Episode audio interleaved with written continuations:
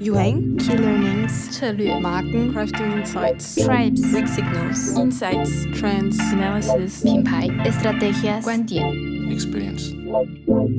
Vibrations by Denvibe.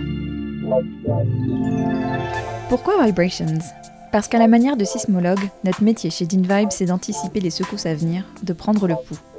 On repère les lames de fond, on étudie les ondes qui annoncent les séismes, on s'intéresse à ce qui va secouer.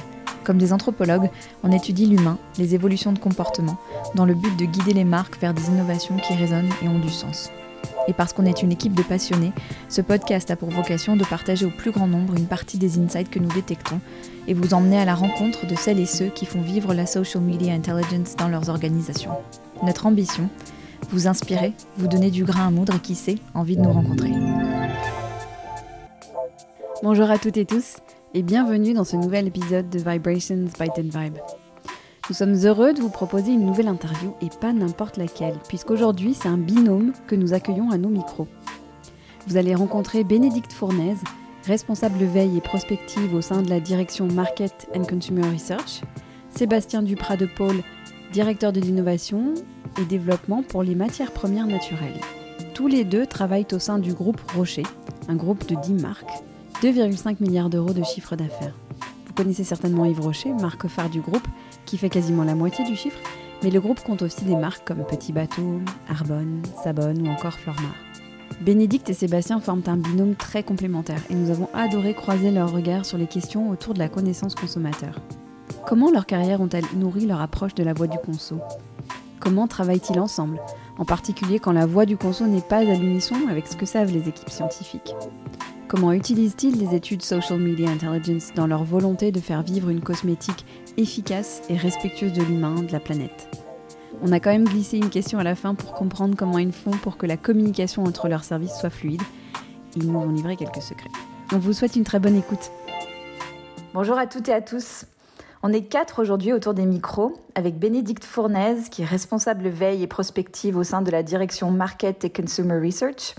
Sébastien Duprat de Paul, directeur d'innovation et développement pour les matières premières naturelles, et Juliette Offray, Customer Success Manager chez Vibe. Bienvenue à tous les trois. Bonjour. Bonjour. Merci Bénédicte et Sébastien, on est, on est vraiment ravis de vous accueillir dans le podcast et votre duo en particulier. C'est la première fois qu'on accueille un duo comme ça et ça va nous permettre d'aborder des sujets sous pas mal d'angles. On va commencer par euh, essayer de mieux vous connaître. En une phrase, est-ce que vous pourriez chacun résumer votre rôle et votre mission au sein du groupe Rocher, où vous travaillez tous les deux? Oui, alors je vais commencer. Donc, euh, Bénédicte Fournaise, moi, ça fait une quinzaine d'années que je travaille pour le groupe Rocher. Et donc, euh, mon équipe a pour mission de faire un peu le lien entre l'extérieur et l'intérieur du groupe. Et donc, de nourrir les équipes avec euh, des insights, avec des informations marché, consommateurs, pour les guider dans leurs choix stratégiques. Voilà, je pense que c'est le cœur de ma mission. Et moi, donc, euh, Sébastien Duprat de Paul. Ça fait presque trois ans que je suis dans le groupe maintenant. J'ai en charge, avec mes équipes, l'innovation et le développement des nouvelles matières premières et même des matières premières euh, existantes et des parfums. Donc, l'idée, c'est de fournir à toutes les équipes euh, de la R&D, en particulier les équipes de formulation qui conçoivent les formules qui vont rentrer dans les produits derrière, les meilleures matières premières, les matières premières les plus traçables, les plus responsables, pour pouvoir les intégrer dans les formules avec euh, la meilleure performance, la meilleure efficacité et la meilleure sécurité. Merci beaucoup pour ces présentations. Si on prend euh, un petit peu de recul plus sur le groupe, sur le groupe Rocher, est-ce que vous pourriez euh, nous présenter euh, bah, le groupe dans son ensemble, ses marques, et puis aussi votre binôme? Parce que comme l'a dit Sandra, bah, c'est la première fois qu'on reçoit un binôme, et on est très curieuse de savoir comment vous travaillez ensemble, qui est commanditaire de quoi, etc. Le groupe Rocher, c'est un, groupe euh, qui a été fondé euh, par Monsieur Yves Rocher en 1959 avec la marque Yves Rocher. Donc tout a commencé dans un petit village de Bretagne euh, il y a plus de 60 ans maintenant par son fondateur qui a fondé la marque éponyme. Maintenant, ça a bien grandi. C'est un groupe qui fait 2,5 milliards d'euros de, chiffre d'affaires avec quasiment 10 marques, majoritairement des marques de cosmétiques, mais aussi une marque en textile puisque la marque Petit Bateau fait partie du groupe Rocher. Évidemment, parmi les marques, on va retrouver, je l'ai dit, beaucoup de marques de, cosmétiques, dont la marque Yves Rocher, qui est une marque qui fait quasiment 1,2 milliard d'euros, donc qui pèse un poids important dans le, le groupe Rocher et puis d'autres marques, euh, que ce soit en France mais aussi à l'international. Euh, des marques en France comme Dr Pierrico, Stanome Kyotis, mais aussi à l'international comme Arbonne aux États-Unis, qui est une marque californienne, qui est sur la cosmétique et la Nutra Cosmétique. Et puis euh, des marques aussi comme Sabon, qui est une marque israélienne, et la marque Flormar aussi, qui est une marque turque et qui est un, quasiment un pur player du, du make-up.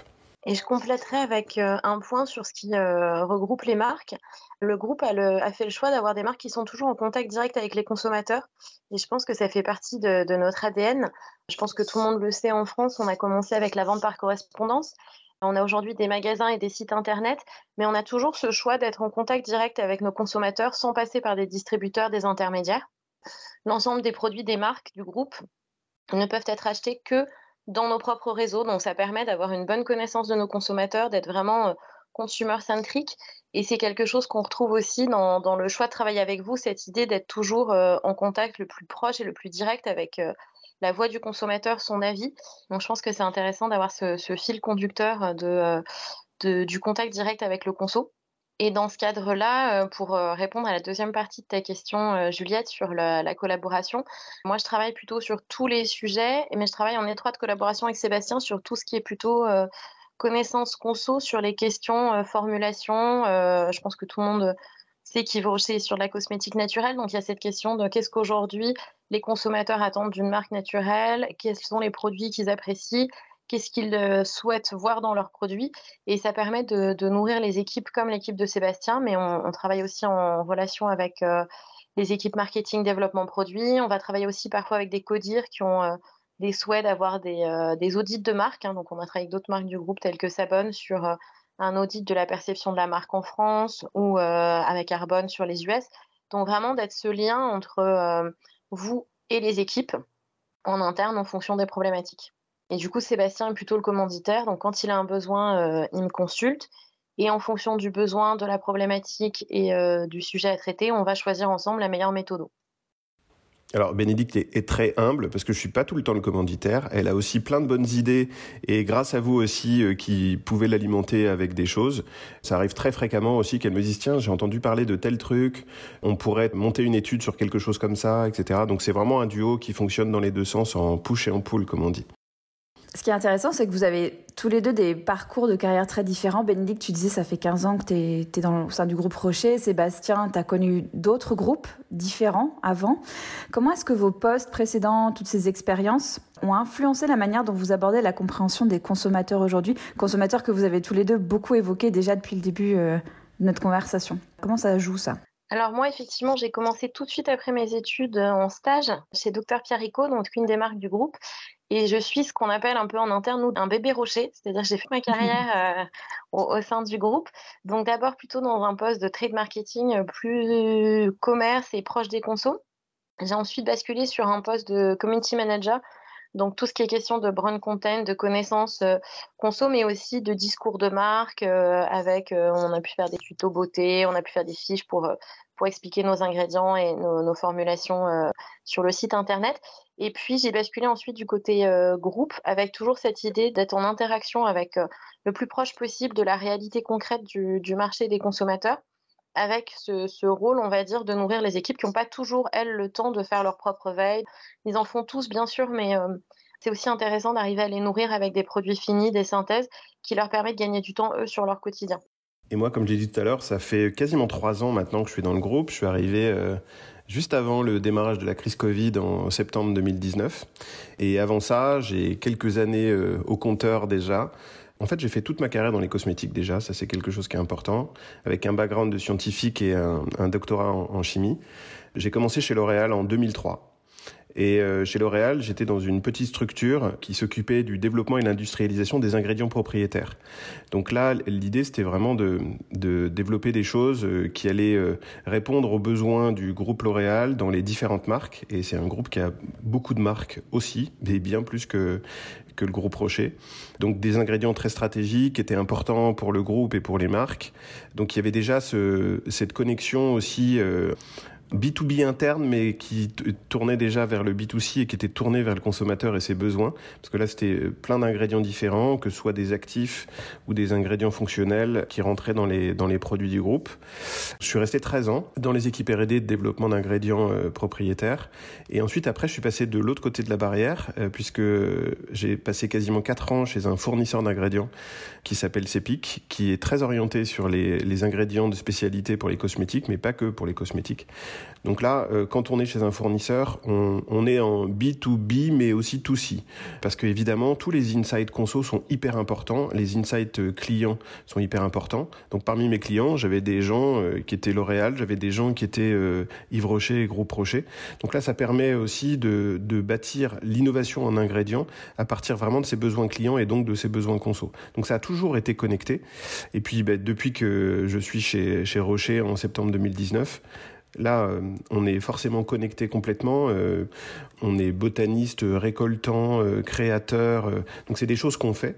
On le fait en interne avec notre propre R&D de développement d'ingrédients, en particulier d'actifs propriétaires, des actifs qui peuvent venir en particulier de nos territoires, puisqu'on a la chance d'avoir des, des champs en agriculture biologique euh, à l'Agassi en Bretagne. Donc on peut faire nos ingrédients à partir de ça. Et ça c'est important d'être connecté parce que c'est notre euh, notre histoire, mais c'est pour répondre aux besoins des clients euh, et des consommateurs. Mais quand on va capter à l'extérieur les innovations, etc., c'est toujours pour répondre aux besoins des, des consommateurs in fine. Parce que si on met pas sur le marché quelque chose qui va répondre à ces besoins-là, quel que soit l'ingrédient, ça marchera pas. Ouais. Ça fait parfaitement le pont avec euh, la question suivante, puisqu'on va parler euh, ingrédients, et tu viens de nous partager toute ton expérience et ton rapport au consommateur sur ce sujet. Vous avez acheté le groupe Rocher en 2019 la première version de l'étude Next Nasties, qui est une étude euh, qui présente les ingrédients les plus controversés du point de vue des consommateurs, justement. La mise à jour de cette étude est parue il y a peu, en 2022, vous l'avez acheté aussi. Qu'est-ce que ce suivi sur le long terme a permis euh, pour le groupe Rocher et comment l'étude Nextar, qui est le pendant euh, positif de l'étude Next Nasties avec euh, les ingrédients les plus publicités par les consommateurs, s'est insérée là-dedans? Se tenir au courant de, tout ce qui se passe sur le marché, c'est aussi d'essayer d'anticiper les besoins conso. Donc c'est déjà des choses qu'on fait depuis très très longtemps. Après, euh, on le fait avec nos moyens, avec notre expertise et parfois peut-être aussi avec nos prismes. Donc, euh, ce qui nous paraissait important dès 2019, quand on a commencé à travailler avec vous et euh, à prendre cette étude Next Nasties, c'était de se dire est-ce que on a bien la bonne approche? Et est-ce que euh, quelqu'un avec un regard qui est peut-être euh, beaucoup plus global et qui va peut-être chercher encore plus dans le détail et grâce à vos équipes et à votre expertise, on n'a pas été déçus parce qu'en 2019, euh, ça a pu soit conforter des choses qu'on avait déjà en tête sur des ingrédients qu'on avait sentis comme étant controversés ou alors des signaux faibles parce que cette étude, elle, nous a conforté aussi dans, dans des choses où on dit on pressent ce genre de choses et ça s'est confirmé. Et puis vous avez une approche qui est complètement différente complémentaire de la nôtre en allant euh, écouter euh, un petit peu tout ce qui peut se dire euh, sur les différents médias et en particulier sur les sur les réseaux sociaux. On a la chance maintenant d'être dans une époque hyper connectée et c'est c'est hyper important de capter tout ça. Nous, on peut capter tout ça via nos réseaux professionnels, via notre notre connexion à nos consommateurs et à nos consommatrices aussi, mais c'est pas complètement exhaustif et c'est déjà déjà sur des choses qu'on est en train de mettre sur le marché ou qu'on met sur le marché. Là, ça nous permet d'avoir une vision qui est un petit peu plus, euh, on va dire, anticipé. Et ça, c'est hyper important de prendre une longueur d'avance et de pas subir ce qui pourrait se passer euh, dans l'avenir. Donc, euh, ça nous paraissait aussi juste complètement évident de continuer et de, de prendre cette mise à jour en 2021 Ça nous a permis de voir les évolutions aussi euh, sur les deux années, avec un, juste un petit passage tunnel euh, en crise Covid entre les deux qui a conforté certaines choses. Et puis ça permet de voir aussi des signaux faibles qui étaient en 2019, qui se sont avérés comme euh, n'étant plus des signaux faibles maintenant et étant des signaux avérés. Et on a eu quelque part le nez creux en, travaillant avec vous sur ces choses-là, parce que ça nous a permis de, de conforter nos, nos points de vue là-dessus. Ouais, je compléterai en disant que ce qui est aussi très intéressant, c'est que vous avez une méthode qui est euh, extrêmement robuste et solide. C'est-à-dire que euh, nous, ce qu'on a apprécié dans la version 2019 et qui nous a donné envie aussi de continuer avec vous sur cette question, c'est ce fait que tout est quantifié, justifié, qu'on n'est pas sur. Euh, moi, je dis souvent, on n'a pas envie de travailler avec des gourous qui ont des intuitions, des sensations. Il y a quelque chose de, de très posé, réfléchi dans votre approche qui nous nous convient bien puisque on a quand même beaucoup de profils aussi scientifiques dans les équipes et c'est important d'avoir euh, cette vision, euh, je dirais, euh, très réelle et pas du tout sur l'émotionnel ou le sentiment. Donc ça, c'est un point qui est pour nous très important dans le choix d'un partenaire et dans le choix d'une étude et d'une méthodologie. Je dirais aussi que c'était intéressant et vous l'avez vu, hein, puisqu'on a présenté les études ensemble avec Juliette, il y a souvent des surprises un peu dans la salle parce que le public est très scientifique et donc connaît la réalité des ingrédients et c'est pas toujours la réalité du consommateur. C'est-à-dire qu'il y a certains ingrédients qui sont vus comme euh, controversés ou au contraire qui plaisent beaucoup. Nous, on est un peu circonspect parfois parce que c'est pas obligatoirement comme ça qu'on aurait classé ces ingrédients. Mais c'est aussi intéressant d'aider les équipes qui passent quand même beaucoup de temps dans les labos ou euh, à échanger entre experts, de se dire que ben il y a la réalité euh, scientifique et puis il y a la réalité de l'espace médiatique et des impressions et des sensations des consommateurs, des échanges qu'ils peuvent avoir sur les réseaux sociaux, par exemple. Donc de se dire, ben, nous, on a nos convictions et on sait de quoi on parle, mais c'est intéressant aussi de voir ce qui arrive en, bout de, chaîne de communication jusqu'au consommateur. Toujours cette idée d'amener le consommateur euh, dans l'entreprise et de, faire entendre cette voix du consommateur auprès des équipes, je pense que c'est vraiment euh, clé. C'est ce qui permet d'avoir des produits qui répondent à des attentes conso et qui leur parlent parce qu'après tout, c'est le consommateur au final qui choisit. Même si on, nous, on a euh, des convictions sur certains ingrédients, bah, au final, c'est la, femme dans son magasin qui va choisir d'acheter ou pas. Et puis aussi, je voulais revenir sur cette étude Nexstar. Nous, ce qu'on a apprécié aussi, c'est cette vision positive et cette façon de, traiter autrement le sujet. Parce qu'on est tous en train de se dire qu'est-ce qu'il faut enlever, qu'est-ce qui pourrait être controversé, qu'est-ce qui euh, n'a pas euh, une bonne publicité en ce moment. Et en fait, on finit par beaucoup, beaucoup enlever dans les produits. Et euh, je disais hier, euh, quand on échangeait en, réunion, euh, on n'a pas non plus envie de vendre que de l'eau. Donc, il y a aussi une question de qu'est-ce qui est intéressant pour le consommateur, qu'est-ce qu'on a envie de mettre dans nos produits. Et d'avoir cette vision plutôt tournée vers du positif et de qu'est-ce qui fonctionne aujourd'hui, qu'est-ce qui séduit, qu'est-ce qui répond à un besoin consommateur. C'est intéressant d'avoir cependant et de pas rester bloqué juste sur qu'est-ce qu'on enlève et qu'est-ce qui plaît pas et, et voilà. Et donc, je pense que ça donne aussi des, pistes. Euh, c'est un petit peu la petite graine qu'on peut donner ou un signal faible qu'on peut donner aux équipes et qui les permet autour de réfléchir, de construire. Donc, je pense que ça, c'est quelque chose qui est aussi intéressant dans votre approche, d'avoir les deux visions, les Next Nesties et les Next Stars. Et puis, cette idée d'avoir euh, une récurrence, comme disait Sébastien, de quelques années après, voir où on en est, où est-ce qu'on est bon, qu'est-ce qui a un peu changé, comment évolue le monde, et d'avoir euh, cette méthode très très experte et euh, très fouillée qui permet d'avoir une réponse, euh, je dirais, euh, rationnelle à ces questions. Bénédicte, je veux rebondir sur quelque chose que tu as un petit peu touché du doigt là, mais sur cette idée que parfois le consommateur n'a pas raison d'un point de vue scientifique. Il y a des ingrédients qui créent un buzz négatif important, euh, ça devient viral, euh, on perd un peu le contrôle. Comment ça se passe quand il y a des résultats d'études euh, social media intelligence qui vont à l'encontre de ce que les équipes de recherche savent vrai, scientifiquement parlant? Ben, je l'ai effectivement un peu évoqué, il y a toujours un moment de surprise parce que quand on, sait que quelque chose est, vrai, c'est toujours surprenant de voir qu'en face, c'est pas du tout ça qui ressort. Mmh. Après, je pense qu'on a tous cette intelligence de se dire la conso en soi n'a pas tort parce qu'elle a un avis et son avis a de la valeur parce qu'en fait, c'est ce qu'elle pense, c'est ce qu'elle ressent. On l'a parfois, nous aussi, en, focus group. on a des clientes qui nous disent Ah là, je veux surtout pas de ça dans le produit. quand on me dit Ah bon, ah, pourquoi? Ah ben, je sais pas trop ce que c'est comme ingrédient, mmh. mais je sens que c'est mieux qu'il n'y en ait pas. En soi, c'est scientifiquement parlant, ça n'a pas vraiment de valeur il n'empêche que c'est la réalité concrète et que du coup, on ne peut pas ne pas en tenir compte.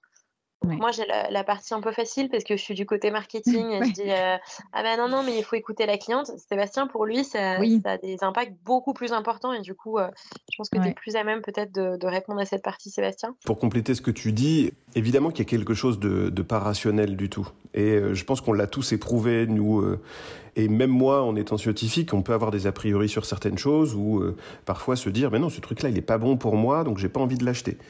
Et in fine, on est quand même dans un monde de business. Hein. Donc euh, si on ne vend pas nos produits, ça veut dire qu'on n'a pas réussi à capter le conso. Et quand bien même il y a quelque chose de pas scientifique et de pas rationnel, alors Évidemment qu'on essaye de faire de la communication, de la pédagogie, d'expliquer nos choix, et ça c'est des, des, parties importantes, d'être en contact avec nos, nos, clients et puis de leur expliquer tout ça et pourquoi en fait euh, on a fait ces choix et pourquoi ils sont bons aussi. Juste les rassurer sur le fait que si on met un produit sur le marché, c'est parce qu'il est 100% sûr, il a été testé, efficace, etc. Donc euh, ça oui on le fait. Mais par contre, euh, s'il y a quelque chose de, de pas rationnel du tout, et, et c'est pas c'est pas nouveau, hein, c'est c'est déjà depuis euh, hyper longtemps. Quelque part, euh, on n'a pas le choix que d'écouter cette voix et de l'intégrer dans nos sélections et dans nos choix d'ingrédients, dans nos parties pris, parce que in fine, si on vend pas le produit sur le marché, ben ça marchera pas. Donc vous trouvez des parades, vous trouvez d'autres solutions, vous vous reformulez, vous, vous imaginez autre chose, quoi. Oui, c'est exactement ça, ouais. Hmm. Il y a des questions qui sont valables pour toutes les marques du groupe que vous vous posez. Comment les études de social media intelligence, elles vous aident à résoudre ces questions? Je pense notamment, par exemple, à une question de fond qui est euh, comment faire vivre ensemble bah, le côté efficace et le côté clean. Et vous nous aviez partagé qu'au-delà des équipes R&D, euh, il y avait aussi les équipes RSE qui étaient euh, très nourries par les études notamment. Alors ça, c'est un vaste débat. Je sais, sais pas si on a euh, trois heures pour répondre à euh, comment faire vivre ensemble l'efficace et le clean, parce que c'est ce qui nous anime euh, évidemment au quotidien. Bon, alors après, je dis ça, je plaisante un petit peu, mais en fait, pas tant que ça. Après, je disais, on est un groupe qui existe depuis un petit peu avant les années 60. Le clean et l'efficace, quelque part, ça nous a toujours animés. Et on a peut-être encore passé les vitesses supérieures depuis quelques années. Alors quand on dit clean, c'est vrai que j'aime pas, j'aime pas vraiment ce terme-là. On, on se l'est partagé déjà parce que ça veut tout dire et rien dire, et surtout c'est opposable à dirty. Donc ça voudrait dire qu'il y a une dirty cosmetics. Bon, c'est compliqué. Il faut juste savoir qu'il y a des réglementations qui sont euh, qui sont en place, qu'on peut pas faire n'importe quoi. Par contre, les cosmétiques qui sont mis sur le marché euh, sont réglementés, euh, sont sûrs, efficaces, etc., etc. Donc, on peut pas faire n'importe quoi, on peut pas mettre n'importe quoi sur le marché, on peut pas dire n'importe quoi non plus parce que c'est contrôlé. Et particulièrement en France et en Europe, aux US aussi dans une autre mesure et avec un prisme un peu différent. Mais c'est des choses qui sont hyper réglementées, hyper contrôlées. Sur cette notion d'efficacité, ça, a toujours été aussi quelque chose qui était hyper important pour nous. Et dans les études de social media intelligence, on voit aussi comment les consommateurs arrivent à appréhender cette notion d'efficacité et puis euh, comment ils vont relier les différents ingrédients ou les différents concepts avec cette notion d'efficacité et ou de clean. Parfois, de la même façon que la question juste au-dessus, il n'y a rien de rationnel non plus parce qu'on va avoir un, un sentiment d'efficacité ou un sentiment de clean alors que c'est pas forcément le cas. Donc c'est important de, de compiler tout ça avec nos expertises, nos savoir-faire, ce qu'on est capable de mettre en place et ce qu'on sait déjà depuis euh, très très longtemps et puisque vous, vous pouvez nous apporter dans ces euh, tout cette écoute des consommateurs et du, marché. Oui, je rajouterais deux éléments. Un premier sur il y a l'efficace et le clean, mais il y a aussi le sensoriel. Parce que euh, nous, avec Sébastien et les, équipes, on a aussi un, enjeu très fort euh, de sensorialité, parce qu'après tout, euh, utiliser des produits cosmétiques, c'est aussi un moment qui doit être un moment de plaisir et de bien-être. Et donc, on le sait, hein, il y a d'énormes progrès côté produits naturels et produits clean, mais il y a encore un peu parfois l'image d'un naturel qui est un petit peu moins bah, sans silicone, moins sensoriel, moins agréable à utiliser. L'efficacité, elle passe aussi par euh, le plaisir d'utilisation. On le sait tous, hein, personne n'a envie d'utiliser un produit qui, qui, colle, qui est pas agréable, qui sent pas bon. Et euh, donc il y a aussi euh, tout ce que vous pouvez nous nourrir sur comment les produits sont perçus, ce qu'elles cherchent en termes d'expérience, d'application et autres. Et un deuxième point, il y a le clean, mais il y a aussi le green. Et euh, nous, on, a aussi euh, en, interne toujours ce, souhait d'être euh, le plus naturel possible et le plus respectueux de la planète. Et c'est en ce sens-là où les équipes RSE sont aussi intéressées par toutes ces études. Par exemple, les Next on s'intéresse à évidemment bien pour la santé, mais aussi bon pour la planète. Parce qu'il y a des ingrédients qui en soi sont sans aucun danger, sans aucun risque pour la santé, qui sont juste pas obligatoirement très très bons pour la planète. Et à l'inverse, des produits qui ont aucun souci au niveau planète, mais qui sont pas idéales santé. Donc il y a toujours cette, ce binôme aussi à respecter. Et en ce sens-là, les équipes RSE sont très intéressées par euh, cette veille qu'on fait avec vous et ce côté récurrent de l'étude qu'on fait euh, en 19 aujourd'hui pour se dire est-ce qu'on est bien au top de ce qu'on peut faire pour respecter la planète et avoir des produits, je dirais, le plus neutre en termes euh, d'impact sur l'environnement. Et ça, alors je parle de la RSE, mais ça intéresse évidemment aussi le marketing et les équipes de direction. Mais il y a vraiment cette idée de, de grâce à vous et grâce aux, partenariats qu'on a et aux études qu'on mène ensemble, d'arriver à avoir euh, bah voilà, efficace et sensoriel, clean, mais aussi euh, respectueux de, la planète et green. J'ai envie qu'on termine sur un sujet, puisqu'on a votre binôme autour du micro aujourd'hui. Une question sur, sur la façon dont vous fonctionnez et sur la façon dont les équipes fonctionnent entre elles. Est-ce que vous avez un conseil pour que la communication et le travail en commun entre les équipes Insight et R&D soit la plus fluide possible? Dites-nous vos secrets. Ouais, nous, on prend beaucoup de café ensemble, on déjeune ensemble. Ou de thé, Bénédicte. Ouais, bah pour vous dire, voilà, hier, on a encore pris un, café ensemble. Moi, je, je suis convaincue que l'informel et les échanges réguliers font beaucoup parce qu'en fait, euh, en échangeant sur nos problèmes quotidiens, les questions qu'on a en ce moment, les sujets euh, stratégiques, on se rend compte souvent qu'il y a des similitudes. Et moi, plus je connais les sujets importants pour Sébastien en ce moment, les sujets sur lesquels il est interrogé et ses, euh, points de vigilance, plus je peux être force de proposition et plus aussi je peux avoir des échanges riches avec vous parce que finalement, euh, on a aussi beaucoup d'échanges avec DinVibe tout au long de l'année, pas que au moment des études. Régulièrement, on, on s'appelle avec Juliette pour savoir quels sont un peu nos sujets actuels, sur quoi vous, vous travaillez. Donc je pense que cette façon de se nourrir de manière informelle régulièrement permet bah, d'être nourri et d'avoir des idées. je, crois beaucoup à la sérendipité. On discute, on échange, bah, ça fait penser à quelque chose. Tiens, pour euh, mmh. la marque Dr Pierrico, j'ai travaillé sur ça. Peut-être qu'on peut avoir le même type de méthodo pour euh, Sébastien ou autre. Et puis après, on a aussi euh, beaucoup d'outils internes de communication. On a un réseau social interne qui s'appelle Yammer, qui est une sorte de Facebook interne qui nous permet, nous, à la veille, de, pas mal euh, diffuser auprès des équipes. On a un SharePoint où tout ce qui est produit par mon service est en accès libre pour tout le monde.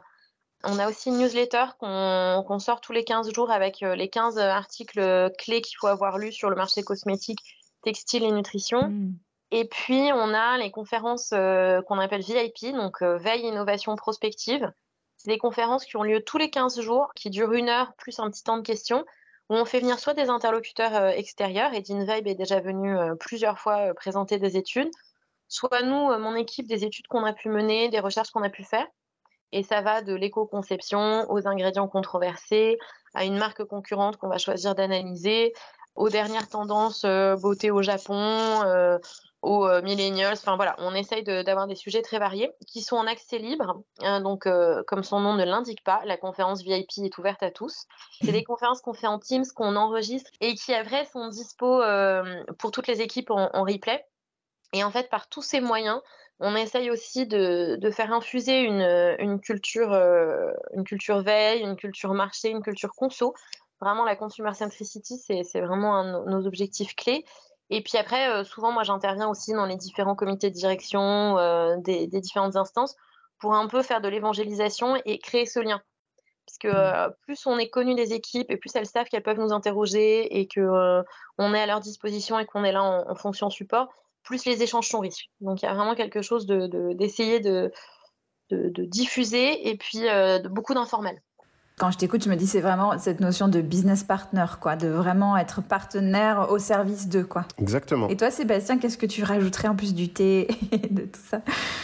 Je sais pas si c'est un conseil, mais à minima, c'est une conviction pour que la communication elle soit plus fluide. Déjà, il faut communiquer, et ça, c'est, ça paraît bête, mais c'est hyper important. Ça veut dire qu'il faut se parler fréquemment, ça veut dire qu'il faut se dire les choses, se tenir au courant euh, des, des, sujets euh, des uns et des autres. Donc, évidemment, le fait de de bien s'entendre, de passer par de l'informel, de ça ne gâche rien et bien au contraire, ça facilite beaucoup de choses. Donc euh, moi, je pousserais les gens à essayer de d'aller un petit peu plus loin que le, le cadre professionnelo-professionnel et puis de, de, parler de plein de choses. Avec Bénédicte, on parle de plein de choses et souvent on se prend pas au sérieux et ça aide beaucoup. Mais par contre, on est capable d'être focus aussi à certains moments et puis de, de voir euh, quels sont les sujets qu'on pourrait travailler et en fait, ça aussi, c'est fluide parce que les échanges sont fluides. Et ça, c'est hyper important. C'est, on dit souvent hein, dans la communication ou dans la relation professionnelle, c'est souvent une histoire de personne. Et ça, c'est hyper important. Et c'est pour ça que notre binôme avec Bénédicte, il fonctionne très bien. Ouais, et je rajouterais l'honnêteté parce que je pense que euh, euh, parler de bah, des points un peu bloquants et tout ça, c'est pas toujours facile parce qu'on a parfois envie de dire ah bah, tout se passe super, j'ai toutes mes réponses. Il y a cette honnêteté, je trouve, et de Sébastien et je dirais de l'ensemble de son équipe, euh, de, de l'équipe R&D chez nous, une honnêteté de dire bah là tiens on a une question, on n'est pas sûr d'avoir la réponse. C'est pas toujours facile d'avouer qu'on ne sait pas. Et je pense que plus on est honnête et plus on dit bah là je suis un peu coincée, là je sais pas trop. Et dans les deux sens, hein, moi ça m'arrive aussi d'aller voir Sébastien en disant bah là je sais pas trop comment aborder cette question et d'avoir un avis extérieur, euh, une autre façon de voir les choses, parce que comme on le disait, on n'a pas le même parcours, la même formation au départ, d'avoir une autre façon d'appréhender le problème peut être super riche, mais il faut accepter de se montrer parfois un petit peu, euh, voilà, l'honnêteté de dire, bah voilà, je sais pas tout, j'ai pas toutes les réponses, euh, ou tiens, tel produit il a un peu moins bien marché, j'essaie de comprendre pourquoi, et pas arriver en disant, mais c'est super, tout ce qu'on fait est génial, tout est parfait.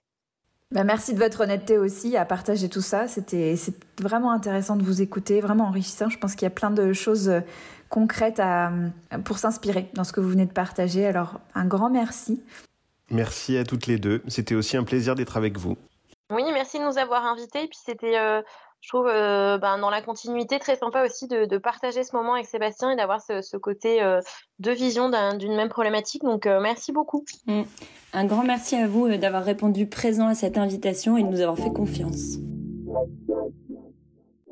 Merci beaucoup à Bénédicte et Sébastien pour leur honnêteté et leur partage si concret de leur expérience à travailler ensemble, main dans la main, au service du consommateur. Dans cet épisode, on a beaucoup parlé des études Next Stars et Next Nasties. Elles sont toujours disponibles. Si vous souhaitez en savoir plus et nous rencontrer sur le sujet, vous pouvez contacter l'équipe Customer Success en nous écrivant à l'adresse email csm@dinvibe.com. Dinvibe, c'est D-Y-N-V-I-B-E. Si vous aimez Vibrations, pensez à aller noter et commenter le podcast sur votre plateforme d'écoute préférée. Ça permettra à d'autres personnes de découvrir le podcast. Vous pouvez aussi partager un épisode qui vous a particulièrement plu sur vos réseaux. N'hésitez pas à nous taguer. Cet épisode a été réalisé par Encore Encore. Merci pour votre écoute et votre fidélité et on se retrouve très prochainement pour un nouvel épisode.